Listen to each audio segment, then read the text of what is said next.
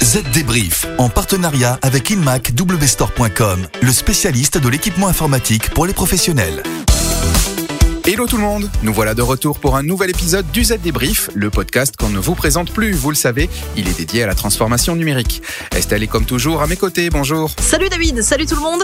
Alors au programme cette semaine, tout d'abord la présentation d'une nouvelle plateforme numérique pour fluidifier le trafic aérien en période de pandémie et en toute sécurité pour les passagers.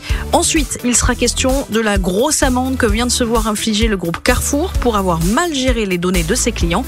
Plus de 3 millions d'euros, ça fait cher la mauvaise gestion. Ensuite, plus léger, cette question, quelle image donne de vous l'arrière-plan que vous choisissez en télétravail? Une étude vient de sortir. On parlera aussi des banques en ligne, celles qui ont les meilleures applications prennent de l'avance sur les autres. Enfin, dans notre rubrique pratique, cette semaine, on vous donne quelques conseils pour faire de l'IA en entreprise. Vous l'entendrez, ça ne s'improvise pas. Allez, le Z débrief, c'est parti. Les dernières infos. Allez, tout d'abord, une invention qui pourrait sauver le trafic aérien de ces prochains mois. Car on l'a compris, même si les vaccins contre la Covid sont bientôt prêts, on n'en a pas encore fini avec la pandémie. Il s'agit donc de la mise en place d'une plateforme numérique qui répondrait à plusieurs demandes. Une invention de l'IATA, l'Association internationale du transport aérien, un outil précieux pour les voyageurs puisqu'elle centraliserait toutes les exigences des pays de départ et d'arrivée en matière de tests et vaccins, avec également le référencement des laboratoires à même de les effectuer. Via une application sur smartphone, elle permettrait donc d'avoir accès à ces certificats de test et de vaccination et de détenir un passeport numérique. Concernant la sécurité des données, l'IATA affirme que toute la technologie utilisée pour développer le passeport serait décentralisée pour maintenir un niveau élevé de confidentialité et de sécurité des données. Et puis, les passagers auraient le droit exclusif de partager leurs données et de les supprimer de l'application à tout moment. Toujours en phase de test, le premier pilote transfrontalier pourrait être lancé en cette fin d'année et pour une mise en place au premier trimestre 2021.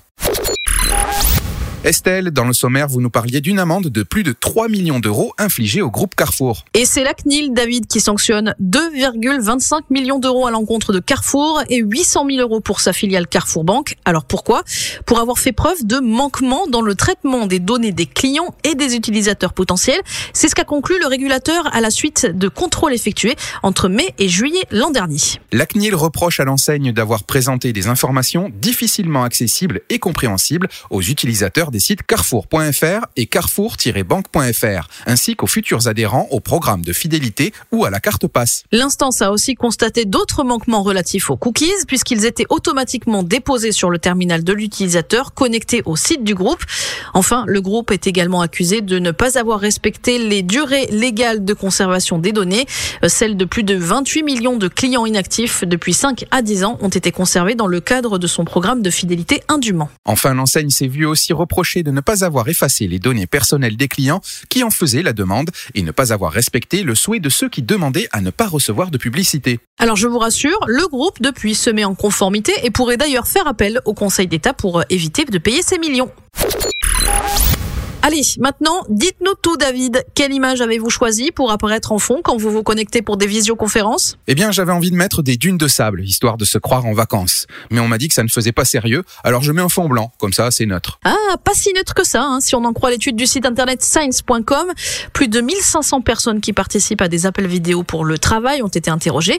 Elles ont eu six arrière-plans au choix. Et donc, conclusion? Eh bien, les personnes qui apparaissent les plus intelligentes, dignes de confiance et accessibles sont celles qui sont assises devant des plantes.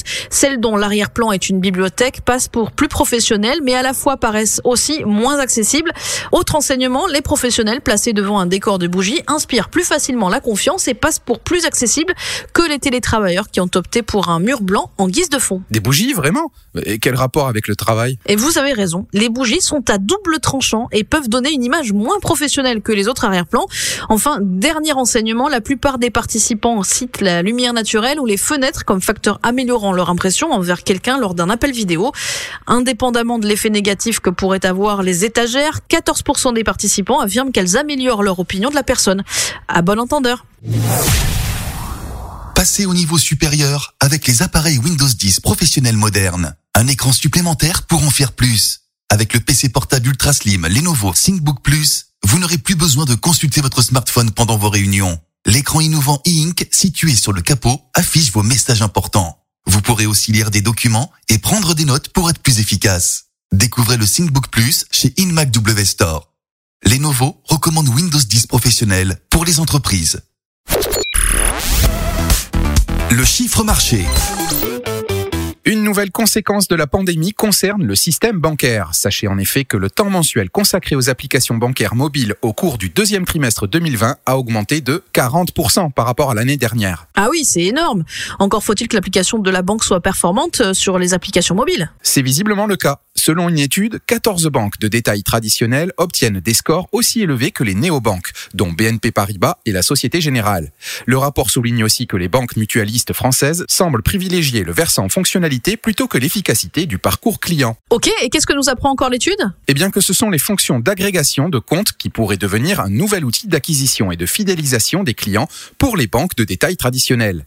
Les banques historiques sont plus actives sur ce sujet spécifique que les banques 100% digitales. Et dans le domaine des finances personnelles, les fonctions d'alerte de dépenses sont rarement proposées sur les applications mobiles. Ah bah ça c'est dommage alors, parce que ça aurait pu me servir ce mois-ci avec les achats de Noël. Ça peut toujours être utile.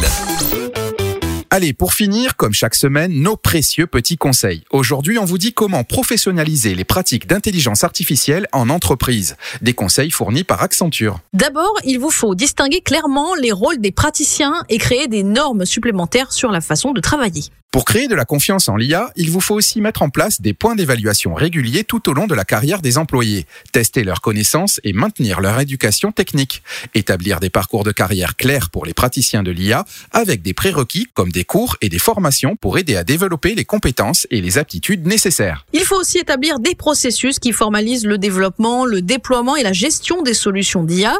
L'idée, c'est créer une approche standard de test et d'analyse comparative pour optimiser des produits et services d'IA. Enfin, il vous faut définir le niveau minimum de connaissances requis en IA des employés, qu'ils travaillent ou non avec des données dans le cadre de leurs tâches quotidiennes. Eh bien, c'est noté. Voilà, c'est tout pour cette semaine et même pour ce mois de décembre. Et oui, le Z débrief se met en vacances. On vous dit donc à l'année prochaine. Et n'oubliez pas, si vous voulez en savoir plus sur tout ce que l'on vous a raconté cette année 2020, une seule adresse, zdnet.fr. Et puis n'hésitez pas à nous écrire et à commenter ce que vous lisez ou entendez sur notre site.